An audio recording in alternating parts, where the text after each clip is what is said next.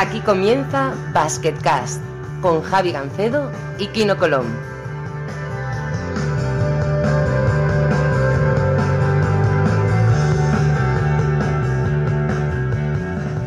Hola a todos bienvenidos al penúltimo programa de la primera temporada de Basketcast. Como siempre, soy Javi Gancedo. Hoy, desde los, eh, bueno, desde la sede de la Euroliga, en Estambul todavía tenemos a Kino Colón, no por mucho tiempo ya, ¿no, Kino?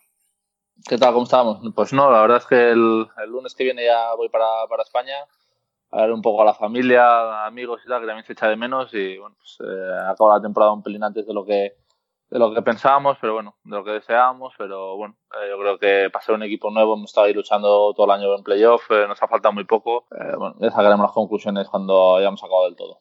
Sí, ya, ya hablaremos, nos queda un partido, un, un programa más con Aito García Reneses, que ya veremos cuándo lo hacemos, pero desde luego no la semana que viene, porque estaré yo en Final Four y ahí voy a estar bastante, bastante corto de tiempo, pero, pero bueno, pues quizá la siguiente semana sea el momento de hablar con, con Aito. Hoy, centrándonos ya en lo que hay, eh, tenemos un invitado muy especial, muy, muy especial, eh, Pau Rivas, combo del Fútbol Club Barcelona Lassa, muy buenas.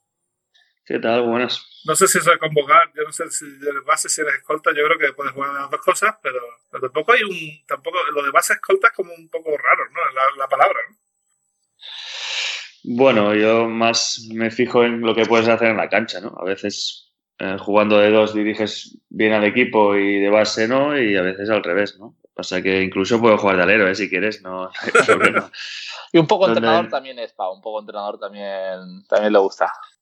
Cuando me dejan ayudar, pero, pero bueno, hay de todo. Bueno, de eso ya hablaremos, porque bueno, Pau tiene muchas virtudes y no todas tienen que ver, todas tienen que ver con el baloncesto, algunas sí, algunas no y algunas no tienen por qué ver con, con, ser jugador exactamente, pero bueno, ahora, ahora lo veremos. Lo primero que quiero hablar de todas formas es del último partido de Kino, como siempre, victoria bastante buena contra Calciaca, ya os tocaba un partido un poquito tranquilo, ¿no? Sí, la verdad que si era el partido que nos jugábamos a novena plaza, ahora lo tenemos bastante eh, de cara y eso, bueno, al final eh, les da, da al club pues eh, plaza para jugar el año que viene en Europa, que era el objetivo número uno. Eh, bueno, pues como ya te digo, hemos estado una pena porque hemos estado como el 90% de la liga en puestos de playoff. Yo creo que teníamos equipo para, para, permanecer ahí. Pero bueno, nos ha faltado yo creo que al final un poco de hambre y bueno, eh, el calendario al final ha sido duro con nosotros. Hemos tenido creo que siete de los últimos nueve partidos fuera de casa. Eh, bueno, pues, eh, aquí en Turquía nos ha costado bastante ganar fuera y se ha notado al final la clasificación. Bueno, el último partido sí lo ganaréis, ¿no? Jugáis contra el Istanbul, este que va penúltimo, antepenúltimo.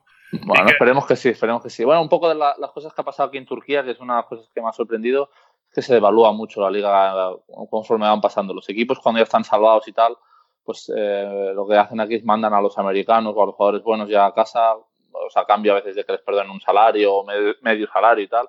Entonces, claro, pues, eh, nosotros ahora jugaremos contra este equipo que los mejores americanos se, se, han ido, pero bueno, otros equipos que estaban luchando contra nosotros en, para el playoff, por ejemplo, han ganado en Sacaria contra un equipo que, juega con jugadores prácticamente no profesionales. Eh, les ha ganado de 40, 50, llevan pues, 4 o 5 semanas perdiendo partidos de más de 40 puntos. Yo creo que esto pues desvirtúa mucho la liga.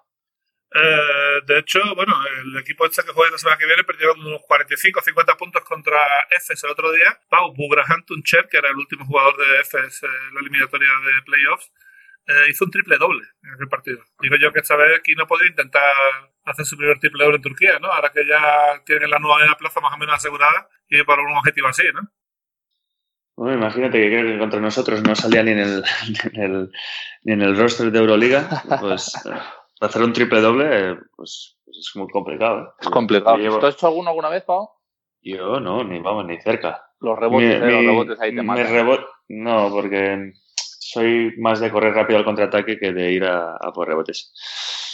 Sí, pero bueno, eh, Kino sí que ha hecho alguno, de hecho es el último jugador en haber hecho uno en Eurocup.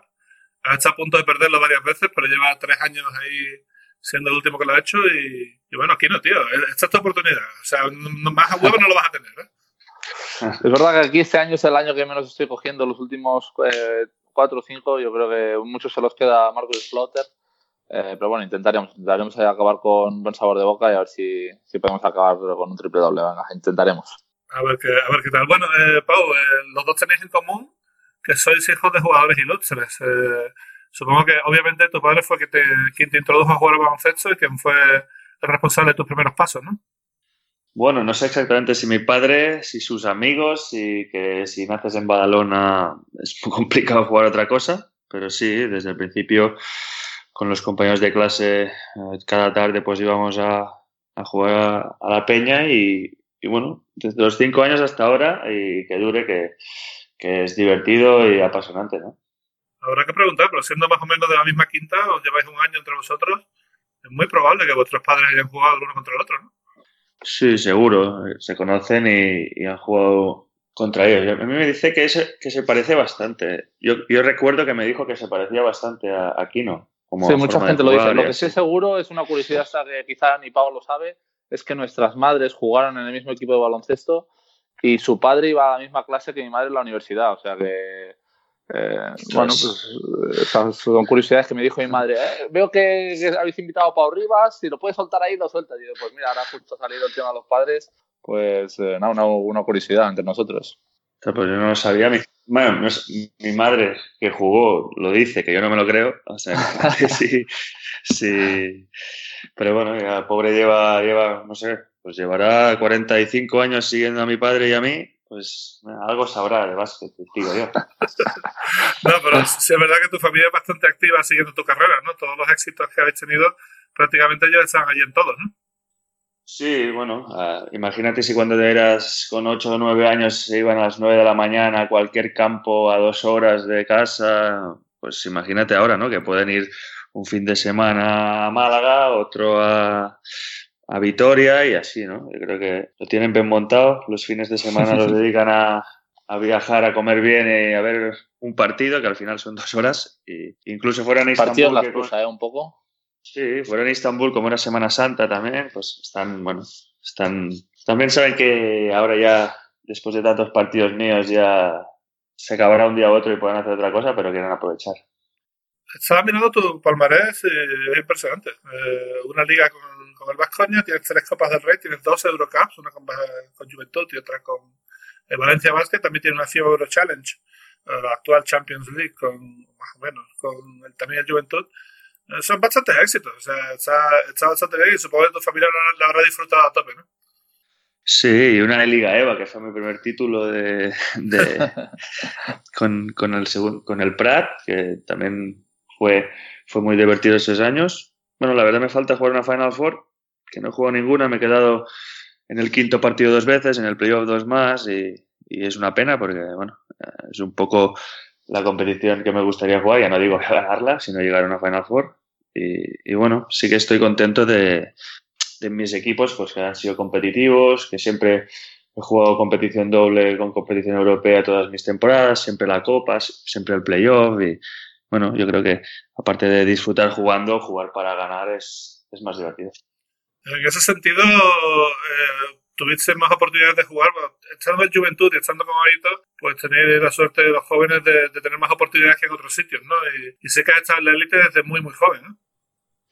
Sí, yo empecé a entrenar con ellos con 16, 17 años eh, y lo bueno de Aito, yo siempre he dicho, es que él pedía unas cosas y si tú las hacías daba igual que quien fueses, ¿no? Te ponían la pista para ayudar al equipo. Esto para un joven es muy mucho más sencillo que, que tratar de, de, bueno, porque desde el joven no juegas, eso no tiene ningún sentido para él, ¿no? Si tú haces, si él quiere que defiendas y, necesita un tirador, yo en esa época es lo único que me pedía, me ponía en la pista, yo estaba pues sin presión y, y eso es la verdad que ayuda muy, mucho a los jóvenes y además sabe muy bien cuándo ponernos, ¿no? Que en la época de la temporada, que si los pone a titulares sabe que el partido va 0-0 y, y, el jugador no tiene ninguna presión de ir 10 abajo. Bueno, son cosas que supongo que su experiencia la han, la han ido a hacer, hacerlo bien.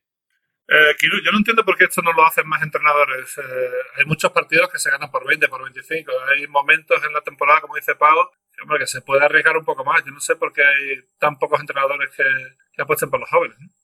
Bueno, yo creo que hay muchos factores ahí. Uno pues, es el miedo, a veces la falta de confianza de los jugadores jóvenes, que te piensas que, eh, pues, yo que sé, por, por, ejemplo, por sacarlos titular, pues que te pueden empezar a joder ya el partido un poco. Eh, luego pues, eh, hay otros que, sufren mucho quizá por, por su sitio, por no perder el puesto de entrenador y piensan que así lo pueden perder. Entonces, otros, por ejemplo, como Aito, que, pues, que tienen el respaldo de toda su historia, de que todo el mundo sabe que las cosas que hace funcionan, pues también tiene más tranquilidad y más eh, facilidad para hacerlo. Bueno, pues, eh, yo creo, por ejemplo, ahora por si Fisac lo está haciendo mucho con jugadores del, del CAI, está sacando jugadores jóvenes, los pone a jugar y el equipo está jugando muy bien. El Juventud siempre ha sido un equipo de estos. se está perdiendo un poco porque, por ejemplo, estudiantes cuando yo estaba ahí había tres o cuatro jugadores jóvenes muy, muy ilusionantes. Un ejemplo era Juancho y nos faltaba al campo. Y bueno, ya se ha demostrado que Juancho pues, eh, tenía un recorrido muy, muy amplio. ¿Has visto el triple que ha metido esta noche en el quinto partido? Sí, el bailecito, el bailecito me ha enamorado. ha sido impresionante. Me he pegado un madrugón para ver a los Nuggets, eh, bestia. Pero eh, ha merecido la pena porque hemos ganado casi 30 puntos, así que cojonudo. Eh, bueno, Pau, eh, Pau, 400 partidos esta semana en, Liga CB. ¿eh? Eh, impresionante. Lo he dicho, una carrera de muchos éxitos, pero también muy longeva, ¿no? Y, para la edad que tienes 400 partidos todavía te quedan bastante por jugar. ¿eh? Sí, la verdad es que, bueno, contento, ¿no? Yo creo que una temporada que me pase en blanco por el Aquiles, lo demás, pues he jugado muchos partidos y, y, bueno, muchos equipos, siempre Ah, es bonito no llegar a esas cifras, ¿no? no Tú cuando juegas no te marcas ninguna, ningún objetivo en ese aspecto, ¿no? Tú intentas jugar los máximos que puedas, pero la verdad que 400 solo en ACB ya, ya son partidos y, bueno, significa que, ya llevo tiempo, que, bueno, este año soy el más, el más veterano, soy el más veterano del equipo por primera, por primera vez. Y yo, ante Tomic y yo somos los únicos con 32 años y, y sorprende un poco, ¿no? Porque, porque hace dos días con 28 eras de joven, ¿no? Pero bueno, eso es el, el baloncesto de ahora, muy muchos cambios y, los jóvenes al poder, por favor. Bueno, mirando hacia atrás, eh, tu mejor recuerdo tiene que ser aquel 2 más 1 de San Emeterio y la liga ganada con, con Basconia, ¿no? Aquello fue, sobre todo porque además le ganaste los dos partidos al Barça en el Palau, que de eso no se habla prácticamente, pero fue una cosa, una auténtica machada contra un equipo que era campeón de Europa, ¿no? Bueno, todos los títulos tienen un, un recuerdo, ¿no? Yo, mi primer título con la Peña de la Copa del Rey fue muy importante, porque, bueno, es el club que te has formado y, y es tu primer título profesional.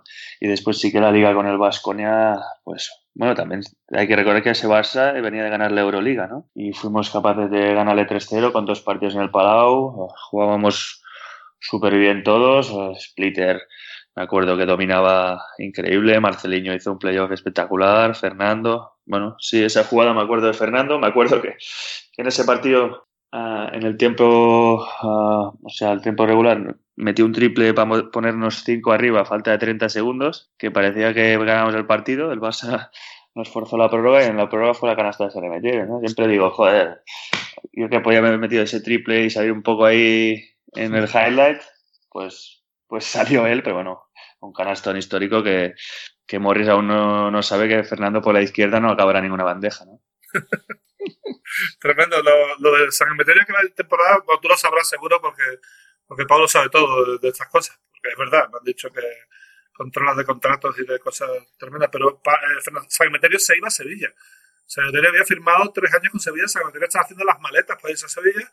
Cuando hay un traspaso al Madrid de eh, Pablo Prigioni y Sergi Vidal, el Vasconia se queda sin cupos y decide al final romperlo todo en el último minuto. Y al final acaba ganando la liga con dos más uno suyo. A veces el baloncesto da muchas vueltas. ¿no? Sí, fue el año que llegué yo. Me acuerdo que Fernando sí que tenía un acuerdo con Sevilla porque el club le dijo que, no contaban con él. Y creo que cuando él dijo, bueno, tengo esto de Sevilla, el, el Vasconia dijo, ¿y nosotros qué vamos a ver? Y él dijo, ¿Cómo que, vamos a ver? Si no me queréis, me voy. Ah, y entonces se alarga un poco el tema y creo que en ese periodo de tiempo es cuando el Madrid fichó a, a Pablo y a Sergi y decidieron que se quedaba. Pues gracias, a, pues gracias al que, al que decidió eso, porque bueno, Fernando hizo una temporada y, y, ganamos la liga, ¿no? Gracias tú, a mí me sentó como una patada. Fíjate lo que pero no solo es alegrarse por los títulos de uno propio de su equipo, ¿no? Hay que alegrarse por, por lo de los demás también. Sí, también. Fernando, Fernando se merece todo lo bueno. Y respecto a la. Yo la que tengo bastante recuerdo de tus títulos, porque estaba allí presencialmente, son las dos Eurocups, pero sobre todo la de Turín. Empezaste el partido perdiendo 14-2 y de repente remontarse y en un momento dado, de repente estáis 20 arriba. Fue una cosa como que saliste muy frío, pero aquello empezó a funcionar y, y no hubo partido, ¿no? Dices contra el Girona en la final. Exacto.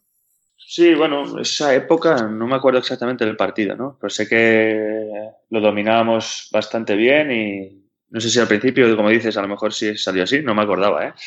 Pero, pero en esa época me acuerdo que jugábamos súper bien a básquet, eh, Mallet metiendo triples, Moiso intimidando a todos, eh, bueno, Rudy, Jagla, yo creo que teníamos un equipo muy bien entrenado y, jugábamos muy bien. Y no recordaba ese inicio, ¿eh? pero recuerdo que hicimos un muy buen partido defendiendo muy bien a Mark y, bueno, fue un título importante para la Peña también que nos daba jugar la Euroliga el siguiente.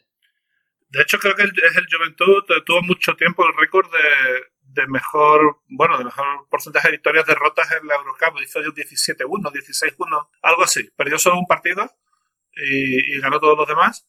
El récord ahora lo tiene el Lokomotiv, que hizo 21, eh, ganando todos los partidos de la temporada y en una eliminatoria de doble vuelta contra un Kazán perdió un solo partido y se fueron a la calle. Fue justo el año antes de, que llegara aquí, no creo. Eh, a veces es caprichoso esto de, las competiciones europeas, pero, pero bueno, eh, aquel año sí que es verdad que el Juventud estuvo a un nivel extraordinario. Yo no sé, no seguiste, seguiste aquel Juventud de Ricky Rudy, supongo que bastante, ¿no? Sí, bueno, yo cuando me preguntas por ese Juventud, pues eh, me recuerdo la Copa del Rey que ganaron. Eh, es verdad que juegan muy, muy bien, pero yo me acuerdo, pues eso, Rudy después haciendo los mates, me acuerdo de Ricky, de, de Pau, pues que al final, pues, jugadores que, con los que había jugado mucho tiempo y contra ellos, y pues, eh, verlos ahí ya ganando una Copa del Rey tan jóvenes y tal, pues bueno, es un poco eh, el ejemplo a seguir y bueno, pues, eh, tampoco recuerdo, si no recuerdas algunos partidos, imagínate yo que, lo veía desde fuera. Fue espectacular, la verdad. Tuvo que ser un privilegio, ¿no? Ser parte de ese equipo, ya te digo, talento joven, pero además eso que jugaba increíble el baloncesto.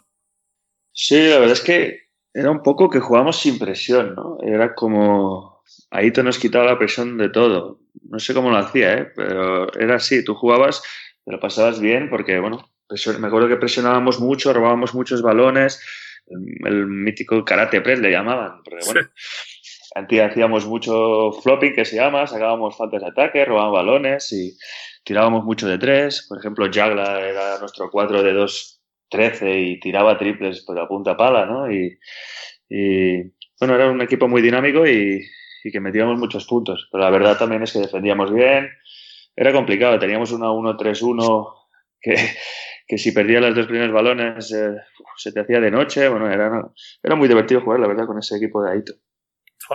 Yo lo vi como espectador y bueno, siguiendo también jugaron Euroliga y Eurocup, pero también los fines de semana intentaba ir cada, cada semana porque es que lo pasaba bien. O sea, era, incluso el año anterior, cuando estaba Charles Gaines metiendo unos mates ahí flipantes, estaba, estaba bien, el equipo funcionaba increíblemente bien. Bueno, eh, quería hablar de, de tu, bueno, de tu cosas o de tus aficiones fuera de la pizza y me han dicho que el diseño gráfico es una de ellas. Y de hecho te han nominado unos premios, ¿no? En Instagram, ¿no? Bueno, a mí, a mí exactamente no. Yo como productor, ¿no? O cliente, pero sí que yo estudié diseño. Me quedé, bueno, tengo media carrera y, y aún yo creo que me, eh, me, enfocaba más a diseño de interiores, ¿eh? pero aún podría hacer diseño gráfico, me gusta todo, ¿no? Diseño industrial. Y tengo, bueno, tengo dos amigos de, de, toda la vida que juegan conmigo a baloncesto cuando, cuando éramos pequeños en Badalona y, y uno es diseño gráfico y el otro pues hace los vídeos y decidimos, bueno, entre ellos y yo, hacer una cosa diferente en las redes sociales, hacer como una, unas letras para promocionar los, los, equipos que jugamos en Euroliga y así, como si fuera un entrenador dibujándolos en una pizarra. ¿no? Pues, entonces, el Sergi, que es Sergi Marotti, el diseñador, hizo las letras todo el abecedario y bueno, quedaban chulas, era muy vinculado al baloncesto, entonces decidimos que lo presentaríamos a, a unos premios que son muy importantes, los premios Laos aquí de diseño, eh, de diseño gráfico y, y optamos a ganar uno, ¿no? Es una cosa, pues bueno, que me gusta porque fuera del baloncesto parece que nos tengamos que dedicar 100%, que es así, ¿no? Entonces, hacer cosas extras, pues eh, es de agradecer porque, bueno, estamos súper metidos y, parece que solo tengas esta vida, entonces es una pena por no poder no poder hacer otras cosas, ¿no? Y eso, pues, es una motivación que tengo y, a ver si cuando, cuando acabo el básquet, pues puedo hacer una, alguna empresa o algo con mis amigos de esto de diseño y así lo hemos hablado muchas veces, Kino, pero tener cosas que hacer, eh, ya no solo durante la temporada, que es bastante larga y hay que tenerse, sino eh, para el futuro, pues eh, es muy importante, ¿no? Sí, es importante. Yo creo que también, eh, al final, como dice Pau, nos tenemos que dedicar a eso y nos dedicamos, pero yo creo que también nos obsesionarnos, estar las 24 horas del día pensando en baloncesto, solo viendo baloncesto y tal, pues al final posible que, llegues a cansarte un, pelín o que llegues a estar un poco ofuscado. Entonces, tener cosas aparte, yo creo que siempre son buenos. Algunos hobbies, pues algunos eh, pintan, otros hacen puzzles, otros eh, pues tienen algún negocio pequeño. Así que yo estas cosas yo las considero siempre positivas eh, bueno, yo ahora, por ejemplo, últimamente estoy leyendo muchos libros y yo creo que también es una forma de ir formándote y de ir aprendiendo cosas que, en el futuro, incluso en el presente, te, sirven. ¿Hacer puzzles? Eh, ¿Hay algo que se pueda decir que haga puzzles? he ido a alguna casa que había puzzles de mil piezas por ahí que yo no empezaría a que me mareaba solo de verlo. Pero, por ejemplo, cuando iba a casa de, de John Cortarría, un puzzle lo veía seguro. Y uno de mis mejores amigos que cuando estaban fuera hora iba mucho a comer a su casa, eh, bueno, pues, eh, tenían una cantidad de puzzles por ahí de logos. Yo creo que es más cosa de la mujer, pero bueno, que conozco a algún jugador que también, también lo hace. Bueno, está bien, oye, al final hay que entretenerse. Los puzzles son. es, una, forma de hacerlo. Eh, bueno, aparte de, aparte de diseño gráfico, obviamente está el tema de arquitectura. Me han dicho que te gusta mucho la arquitectura eh, y que estás haciendo una nueva casa, pero que, bueno, tendrás que supervisarla de alguna manera durante la temporada. Eso no debe ser fácil, ¿no? bueno, yo, he dicho que yo, cuando yo quería estudiar arquitectura, pero con el baloncesto, eh, si la arquitectura es complicada ya sin baloncesto, pues imagínate con el baloncesto. Así que decidí estudiar diseño para hacer diseño de interiores, que tampoco lo pude acabar, pero es una cosa que me gusta, me gusta mucho, me gusta viajar y, ver pues, pues arquitectos famosos, ir a bueno, exposiciones y demás. Y sí que estoy haciendo una casa, pero bueno, ahora mismo es, es el inicio, estamos con los proyectos y demás, con un estudio de arquitectura que, que me gusta mucho y que se llama López Rivera aquí en Barcelona y, pero bueno, es, es muy, muy, de momento es el, el, principio, ¿no? Es todo sobre, sobre papel, ideas y demás. Y pues cuando construyan ya será otra cosa, ¿no? Pero lo importante es tener unos buenos arquitectos que sean ellos los que tienen que controlar todo porque, porque es muy complicado estar encima de una, de una obra, sea grande o pequeña. La gente que haya hecho reformas y lo sabe y, y si no estás 100% encima pasan cosas raras. Que, bueno, yo he vivido alguna, ¿no? De, de mi casa en Badalona decir, quiero los enchufes y, y, bueno, la luz ahí, en esa pared, porque me gusta tal, no sé qué. Y, sí, sí, sí. Y cuando llegas a, la obra, eh, están puestos en la otra pared. Y te, y te, dices, ¿cómo puede ser? Pues resulta que me explica el jefe de obra que, que cuando fue a poner los enchufes, la pared otra no estaba hecha por tanto no podía poner las enchufes en esa pared. O sea, pues es importante tener un jefe de obra que domine los timings porque ya he podido comprobar que si esa pared no está, te lo va a poner donde le venga bien. Y son cosas que, que todo el mundo que se dedica a la construcción sabrá perfectamente.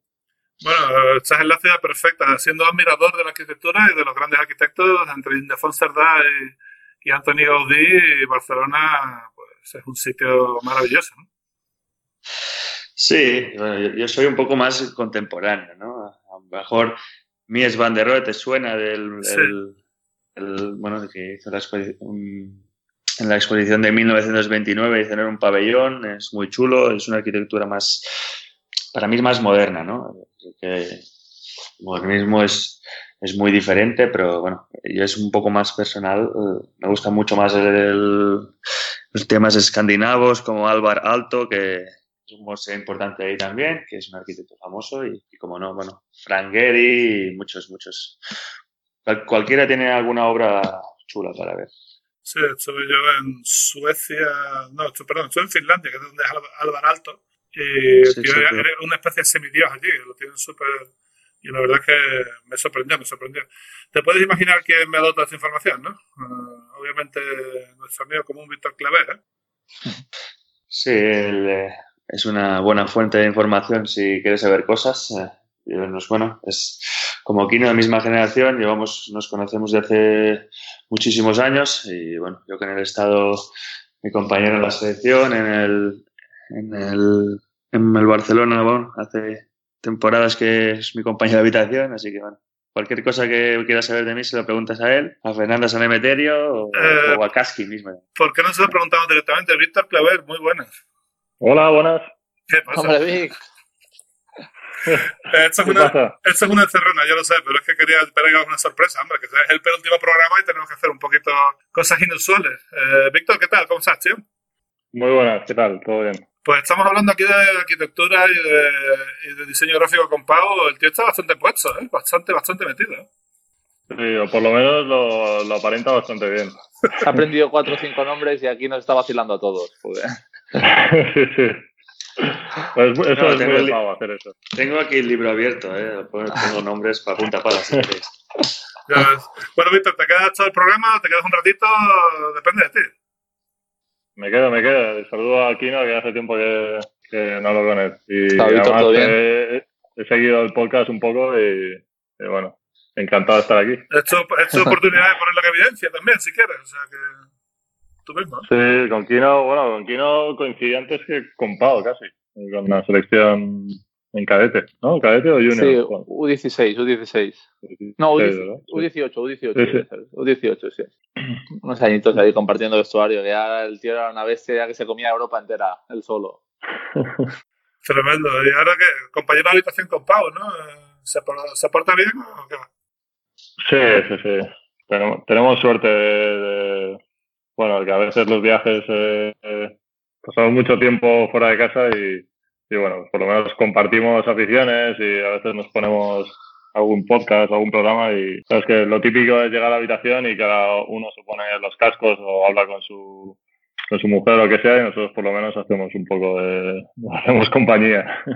Totalmente. Oye, Pau, lo primero espero, espero que no te haya molestado, porque vamos, estaría bueno. Y segundo, eh, bueno, que supongo que como compañero de habitación, no hemos hablado mucho del tema compañero de habitación, pero habrás tenido, sin dar nombres, habrás tenido todo tipo de experiencias, ¿no? Buenas y malas. Sí, pero bueno, no. No, normalmente buenas, ¿eh? Ah, Normalmente ya te buscas un compañero de habitación que, que te caiga bien, ¿no? Y que tenga, bueno, pues un poco de aprecio. Si no, hablas con el delegado y dices, mira, con este no me pongas que no, no lo quiero ver.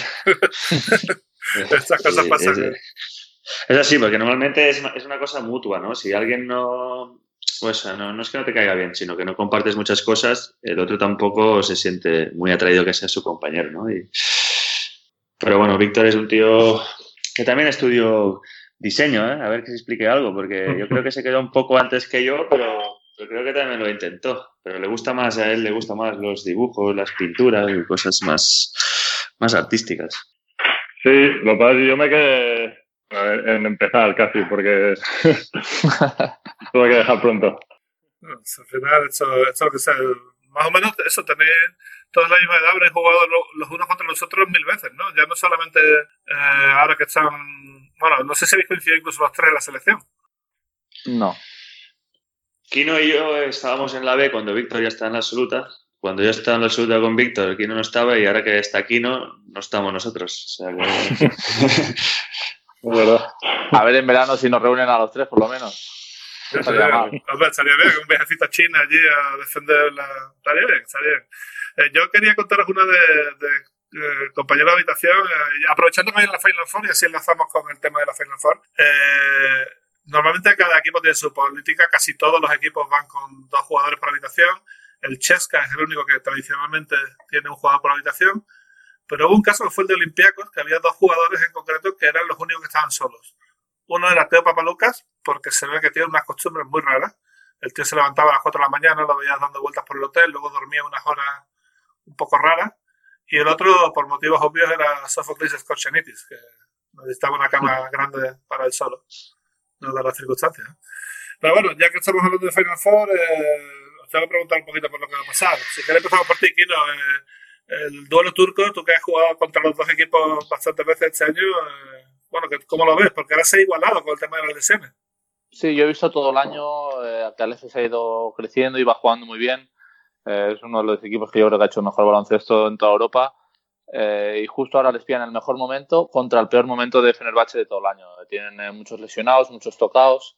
Aquí pues, yo creo que se están repitiendo mucho el tema de los lesionados y están un poco yo creo que anticipando pues, las cosas si, si pierden. Y ahora empieza a haber un poco de, no favorito, porque favorito contra el Fener es difícil decir, pero que más opciones al, al EFES para, para llegar a la final, la verdad. No sé cómo lo veis vosotros, pero eh, a mí me parece que todavía tienen a Meli y a Dubivoglu y a Bessel dentro y tienen a Sinan Guller prácticamente sin utilizar y es un buen jugador. O sea que las lesiones, eh, vale, son jodidas, pero al final cuando tienes una plantilla de 14-15, tiene que estar todo el mundo listo para jugar, ¿no? Sí, todo depende, ¿no? A veces, bueno, jugar con, con menos jugadores tiene, hace que los jugadores tengan más confianza y estén más metidos a lo mejor, ¿no? Por ejemplo, el EFES no no tendrá lesionados, pero bueno, no sé cómo está Motum, pero juega con ocho jugadores. O sea Sí, que, juega con ocho todo el año, sí, sí, sí. o sea que juega muy bien. Pero, pero el Fenerbahce, bueno, yo siempre tengo la confianza que Obradovic es, es, es Obradovic, ¿no? Y puede sacar pues eh, rendimiento de, muchas cosas. Yo creo que Dixon, que empezó siendo tercer base con la lesión de, de Ennis, hay partidos que parece el MVP de Euroliga y, y puede ser que lo haga Four. O sea que será, será igualado, yo creo. Estará, estará igualado y dependerá mucho del, del partido que les salga a cada equipo. Eh, Víctor, supongo igualado casi seguro va a ser, pero ¿tú crees ves a con posibilidades reales de, de doblegar al Fenerbahce o no? Bueno, yo creo que, el haber llegado a una Final Four por fin le, supondrá un extra de, motivación y de confianza. Aunque, bueno, coincido con, con Paul y con Kino que, que Fenerbahce pues, al final eh, eh, el equipo que mejor juega, ¿no? El mejor entrenador tiene y, y eso pues siempre es un plus en una Final Four. Eh, bueno, eh, yo qué sé, por un lado, eh, solamente dos jugadores de EFES que tengan experiencia en Final Four, que son Dalton y Michic, son los dos únicos que han jugado. Pero por otro tienen como cinco o seis jugadores que todos han jugado 100 partidos o más en Euroliga, pero nunca han jugado Final Four. Son gente experta, pero que no ha estado allí. Eh, Kino, ¿tú crees que eso puede ser un factor, el no haber jugado un partido de Final Four? ¿Tan distintos son estos partidos de presión eh, como para considerar los rookies a gente como Simon o como Moerman o como el propio Plyce? Pues no sé, porque no he jugado nunca ninguno tampoco, entonces se me complican a mí estos partidos, pero yo creo que, que, a ver, la experiencia al final siempre es un factor en, en toda la vida y el Fenerbahce y sobre todo pues Obradovic ha jugado eh, miles ya de estas Final Four, las sabe todas y yo creo que ahí es eh, por donde tiene que ir el, el Fenerbahce, pues al final recuperar el juego que han tenido pues, eh, 90% del, del año y bueno y cogerle esta experiencia de, pues, de, haber jugado muchos partidos de este tipo y para, para, poder ganar a un equipo al final creo que solo, solo un par de jugadores ya, habían disputado algún partido en Final Four.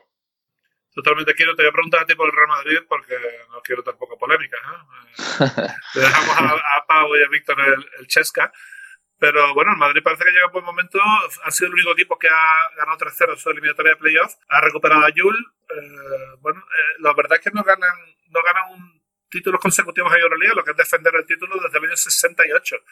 Pero si puede ser una oportunidad, esa puede ser una muy buena oportunidad para hacerlo, ¿no? Sí, la verdad es que sí. Yo creo que tiene un equipo, bueno, o sea, de todo el mundo muy, muy completo.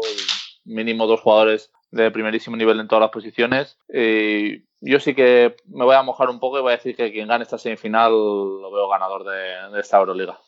Entonces, yo precisamente pienso lo contrario, que el que es la primera es el que va a ganar, pero no lo tengo claro.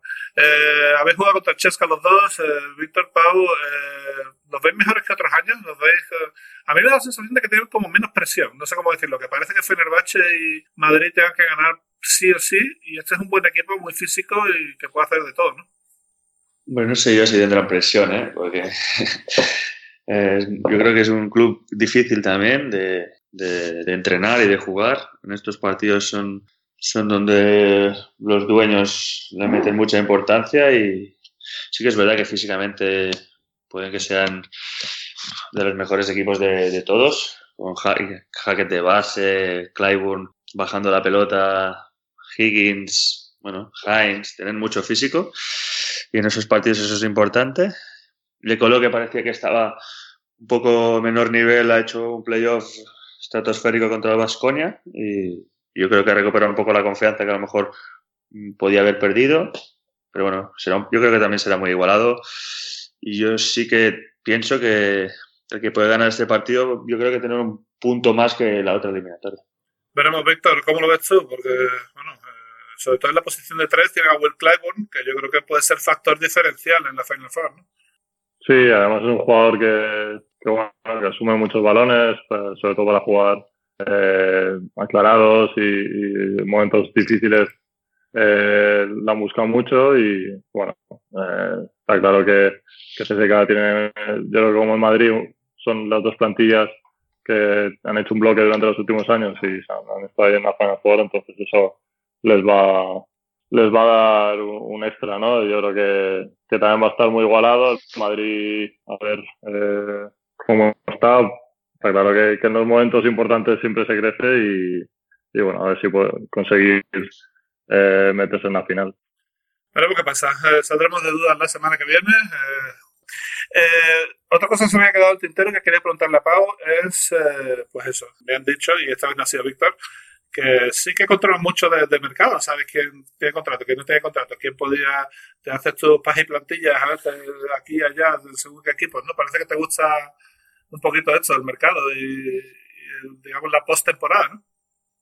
Bueno, varios factores yo creo, ¿no? Yo creo que los tres somos generación de PC fútbol, entonces hemos tenido una, hemos tenido una formación implícita que, que no se, no se enseña en, en ninguna universidad, ¿no? Eh, todos hemos hecho temporadas con el, con el, qué sé, con el Extremadura para llegar a ganar la Champions y eso es complicado, ¿no? Es una cosa que me gusta pensar más allá de no el, puro juego, ¿no? Uh, configurar pues equipos, de pensar cosas así, ¿no? Pero bueno, eso es un poco como hobby ahora mismo y sí que tengo claro que me gusta más eso que ser entrenador, aunque no sé por ahí este rumor que yo quiero ser entrenador, porque será porque hablo mucho en, en, en, la pista y pienso mucho y le doy vueltas, pero la verdad es que el problema de ser entrenador es que sigues con la misma vida de jugador y de viajes y del día a día y no creo que me apetezca, no pondría la mano al fuego, ¿no? Pero no creo que me apetezca seguir viviendo la misma vida pues otros, otros 30 años más, ¿no? Veremos, eh, Víctor, no, no, sé si lo has pensado, pero eh, ¿qué tienes en mente? Pues eso, dentro de unos cuantos años, bastantes, cuando, cuando, cuelguen, cuando cuelguen las botas. Bueno, yo pienso un poco como Pau, yo creo que, que ahora mismo no me apetece eh, o no me veo siguiendo la misma vida pero siendo entrenador, entonces eh, sí que es verdad que, me llama la atención, pero eh, me gustaría en todo caso hacerlo un poco más en, en formación, ¿no? Eh, es algo que siempre me ha gustado y, y, que sí que tengo en cuenta, pero bueno, si Pau es el, es el general manager o el manager de un equipo y, me quiere contratar, pues, eh, pues eso estaría bien.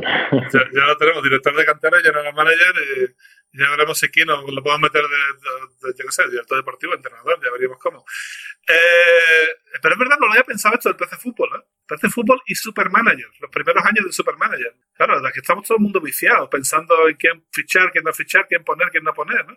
Yo digo que eso de fichar jóvenes, todos fichábamos jóvenes para pa que mejoren, para que los vendes, tal. En el PC Fútbol yo creo que es un poco más fácil que la realidad, porque cuando tienes ya el algoritmo cogido, pues ya sabes más o menos cómo va a funcionar, pero, pero la verdad es que somos la generación perfecta para, para ser los, los jefes del futuro. bueno, aquí supongo que sabiendo que, que, se hizo público al final que Juan Carlos Navarro ganó una semana en Supermanager, entiendo que el Barça tiene que haber bastante pique con el juego, ¿no?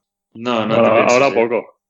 Oye, y eso... No, cuando se fue Juanqui, Juanqui era el último y creo que, me acuerdo que creo que ganó. Y si veías el equipo, no se podía decir porque no se había fichado ni él y no sé si tenía algún rival, algún juego del Real Madrid. O sea que...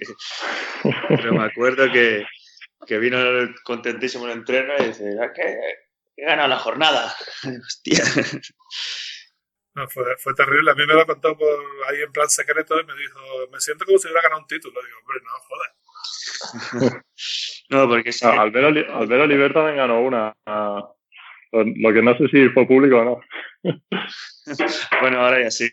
Sí, ahora ya sí, no, igual que también, esto sí fue público. Eh, eh, José Antonio Marco, el, el, canterano de Sevilla que jugó en Murcia, no sé si os acordáis de él. Sí, jugó con nosotros, jugó con Víctor y conmigo. Pues Marcos no es que la primera, la primera temporada del Fantasy Challenge no es que ganara, es que hizo un récord de puntuación tan bestia que estuvo vigente durante 5 o 6 años. O sea, el tío hizo como 290 puntos con 10 jugadores, una cosa así, una barbaridad. O sea que estas cosas pasan. Tú que no sigues jugando, ¿no? Tú sí te mantienes tu vicio con el Supermanager, ¿no? Yo tengo al Supermanager y este año hemos hecho un grupo de 18 de jugamos a jugones, que eso ya me parece otro nivel y ahí sí que, pues, como dice Pau y Víctor, pues el PC Fútbol nos está ayudando mucho y bueno, pues, eh, no quiero decir así públicamente tan descarado, pero voy, voy para ganar la liga. A eso voy, a eso voy. Pues ya, te tiene que quedar poco, que quedan cuatro jornadas, ¿no? Tienes que tenerlo ya en la mano, ¿no?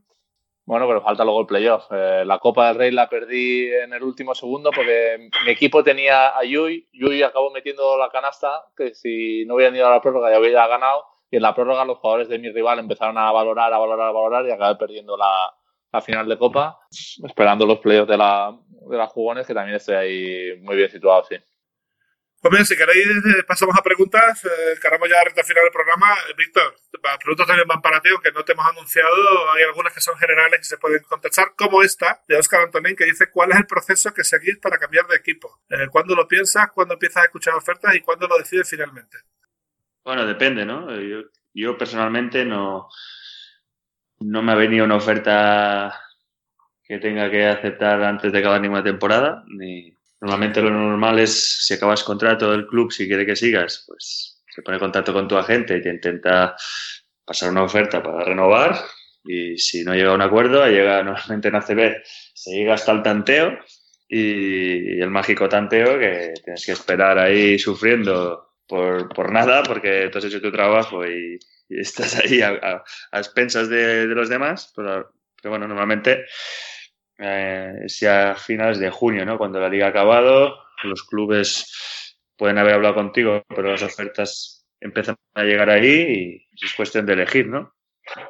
Sí, yo igual, yo normalmente pues espero a, final de temporada y ya le pregunto a mi gente un poco pues las, las opciones que hay. A mí sí que me ha, me ha, pasado esto de a mitad de temporada pues tener que decidir. Eh, pues eh, por ejemplo con, cuando estaba en Lleida pues eh, me fui a mitad de temporada al, al CAI que era mi club que pues, me había cedido a mitad de temporada y pues, eh, el año pasado y este año pues en, en mitad de, de temporada pues, había alguna oferta pero por algunas eh, por unas cosas u otras al final pues eh, me quedé donde estuve me quedé en Kazán hace dos años el año pasado y este año pues he decidido de acabar la temporada aquí entonces es cuestión de decidir la gente te va diciendo un poco las opciones que hay y poco más y al final coges la que, la que más te gusta. No creo que, que los jugadores al final decidamos eh, antes de eso. Sí, Víctor tuvo una experiencia curiosa yendo al Kinky que nadie se lo esperaba. Eh, supongo que fue eso, ¿no? Saliste de NBA y la mejor opción fue la que cogiste, ¿no? Sí, bueno, eso yo creo que fue una situación un poco diferente porque me traspasaron de Portland a Denver. Denver el mismo día me dijo que me iban a, a cortar, entonces estuve una semana o así en Portland esperando a ver qué pasaba, según otro equipo de NBA me hacía oferta y al final, eh, bueno, yo quería acabar la temporada jugando y el Kinky era la mejor y prácticamente la única opción que tenía. Y, bueno, eso yo creo que también llevó un poco a que el Lokomotiv el año siguiente eh, pensara en mí, ¿no? Porque había jugado allí y bueno, en verano también lo sufrí un poco con el tanteo, como ha contado Pau, pero, pero bueno, eh, quería, bueno, tenía la opción de jugar en la Euroliga y el Lokomotiv eh, me lo ofreció y al final acabó saliendo bien, así que, bueno, yo creo que, lo mejor en estos casos es tener paciencia y, y no tomar una decisión eh, apresurada. Eh, una pregunta más facilita para los tres, eh, creo que estaréis todos de acuerdo en que sí. Eh, ¿Crees que ha, la, ha, llegado la hora de ampliar la pista por la zona lateral? Sin duda. Sí, yo creo que el básquet al final va evolucionando y pues como han evolucionado algunas reglas como tirar la línea de tres para atrás, pues esta es la, es la siguiente que yo creo que todo el mundo y todos los que jugamos lo vemos pues el paso más obvio. Eh, Víctor, tú te, tienes que pasar las putas para tirar un triple lateral, ¿no? Porque hay muy poco espacio. Sí, sobre todo cuando en los desplazamientos, que bueno, si estás ahí en la esquina, pues eh, más o menos te preparas, pero cuando tienes que correr a la esquina, sí que o pisas la línea de, lateral o, o, pisas la línea de triple. Es, difícil hacerlo rápido sin pisar una de las dos.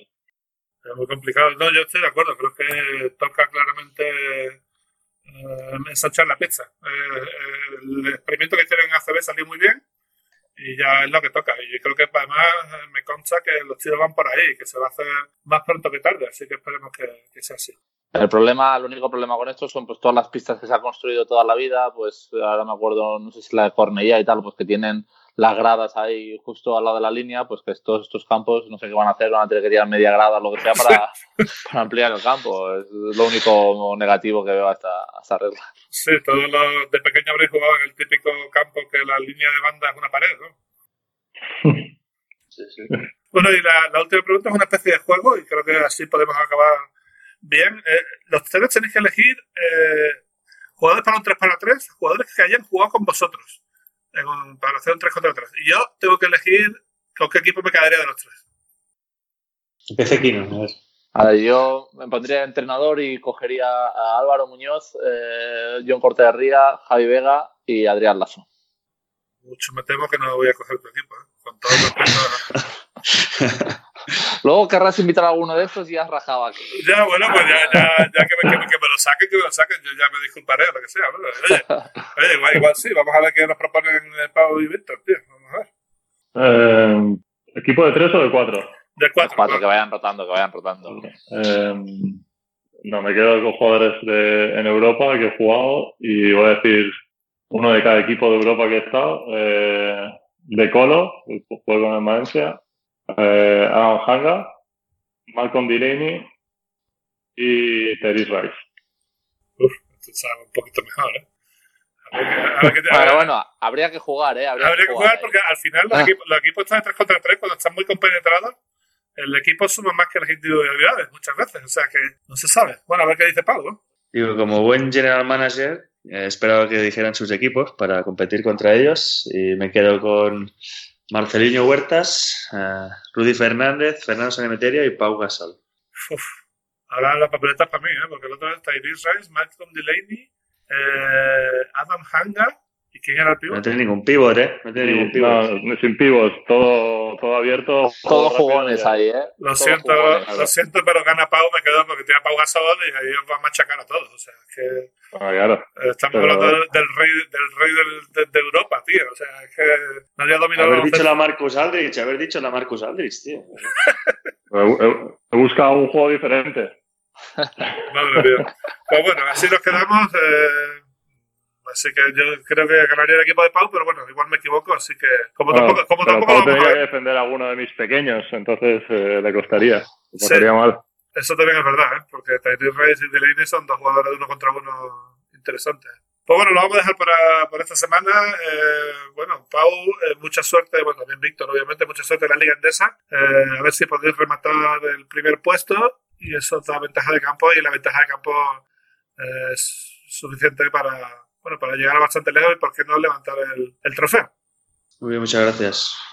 Y, y nada, eh, Kino, ¿me quieres despedir de ellos? Eh, ¿Algún buen deseo No, los, para iré, ellos? los iré a ver pronto, que normalmente pues, eh, este año que ha acabado pronto la liga, pues como estoy en Lleida, que está cerca de Barcelona, pues eh, pasaré a verlos por el playoff y tendré la oportunidad de saludarlos seguro. Así que nos vemos pronto. Mucha suerte en lo que queda de temporada y gracias por estar por aquí.